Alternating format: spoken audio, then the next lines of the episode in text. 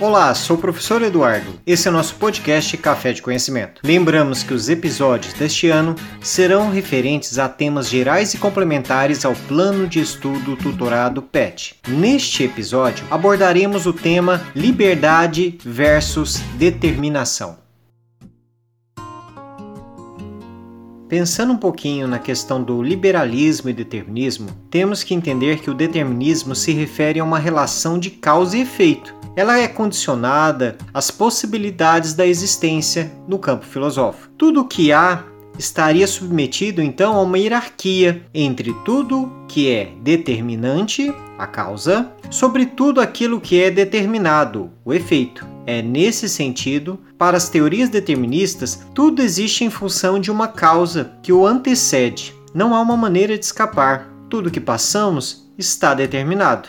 Isso é um exemplo clássico dentro do poder central utilizado dentro da monarquia. O liberalismo, por outro lado, opõe-se ao determinismo. Eles criticam a existência de um grande agente externo que possa reduzir as escolhas individuais, ou seja, os indivíduos são plenamente livres, só podem ser determinados pela sua própria vontade. Existe a possibilidade então do livre pensamento e escolha. Essa é uma proposta trazida pelo sistema e pelas ações anarquistas e também dentro da democracia.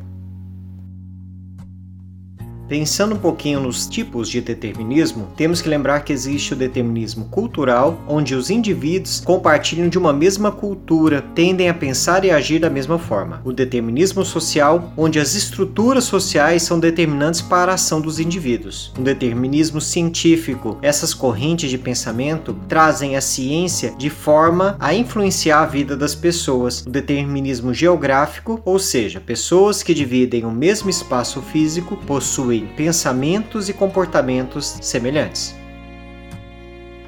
Sobre o existencialismo, passamos a entender um pouco os direcionamentos de Sartre, onde dizia que a existência precede a essência. Dessa forma, temos que entender que para ele Deus não existe, ou seja, o homem nasce despido de tudo o homem é definido a partir dos conhecimentos que adquire, dos significados temporais e culturais que ocorrem com o passar do tempo. Dessa forma, o homem vai se descobrir homem a partir das suas experiências, e essas experiências surgem no mundo conforme o passar da vida. Isso vai definir então depois a personalidade e a característica de homem. De acordo com Sartre, se Deus não existe, não encontramos já prontos os valores, as ordens que possam então, de certa forma, legitimar a nossa conduta. Quer dizer o seguinte, pessoal: não temos justificativa para o nosso comportamento. Nossos comportamentos não são justificáveis. No existencialismo, temos que colocar o homem de posse do que ele é e submetê-lo a uma responsabilidade das suas ações mesmo que ela seja parcial ou total. Dessa forma, os seus atos, a sua responsabilidade tem que ser colocada como prova e fato, ou seja, não existem preconceitos na formação do pensamento do homem. As ações de momento que ele tem determinam e tem que legitimar e se responsabilizar pelas ações daquele momento. Pois bem, encerramos nosso episódio da semana. Dúvidas? Entre em contato por mensagem privada. Envie suas atividades no prazo determinado. E um abraço. Edição de som Eduardo Rosetti de Carvalho.